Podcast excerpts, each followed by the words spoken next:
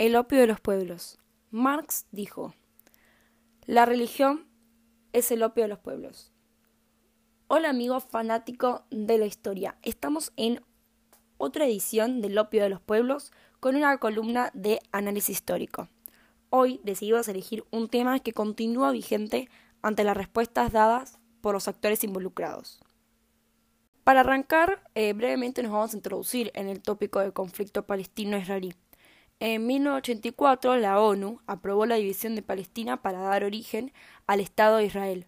Surgió de facto como consecuencia de la llegada de refugiados judíos. Quisiéramos articular esta columna en tres ejes los apoyos, los pedidos y la gente. En primer lugar, es importante entender quiénes están detrás de los principales beligerantes para sostener este conflicto hasta eh, la actualidad. El poder británico tuvo su peso mientras Palestina fue colonia, pero son los Estados Unidos hoy quienes ven con ojos buenos la permanencia judía en la región. No hace falta ponernos a reflexionar sobre el poder hegemónico norteamericano, pero sí podemos replantearnos el valor occidental que profesan con sus acciones. Los lazos con el pueblo judío exceden los religiosos ya que se apoya en el peso económico que tienen los capitales judíos en Estados Unidos y el control económico que busca legitimar en el Medio Oriente la potencia norteamericana, donde Israel termina siendo un gran aliado. Esto em, se debe a que la cultura árabe de los palestinos es muy distinta y opuesta, por eso el resto del mundo árabe los apoya. Siguiendo con los pedidos, no creemos muy lógico reclamar un territorio basándonos en una fuente bíblica con 2000 años de antigüedad, que no confirma la verdadera pertenencia de los judíos. Pero, eh, por otro lado, el ejercicio de ocupación violento debería anular dicho reclamo, en sintonía con lo sucedido históricamente con las colonizaciones en manos europeas. Sí, también se puede agregar de que la utopía palestina es más lógico, pero es justamente imposible. En esta instancia solo queda una negociación para la conformación de dos países diferentes. Los distintos matices del reclamo palestino deben ser articulados en una sola propuesta que les devuelva su tierra.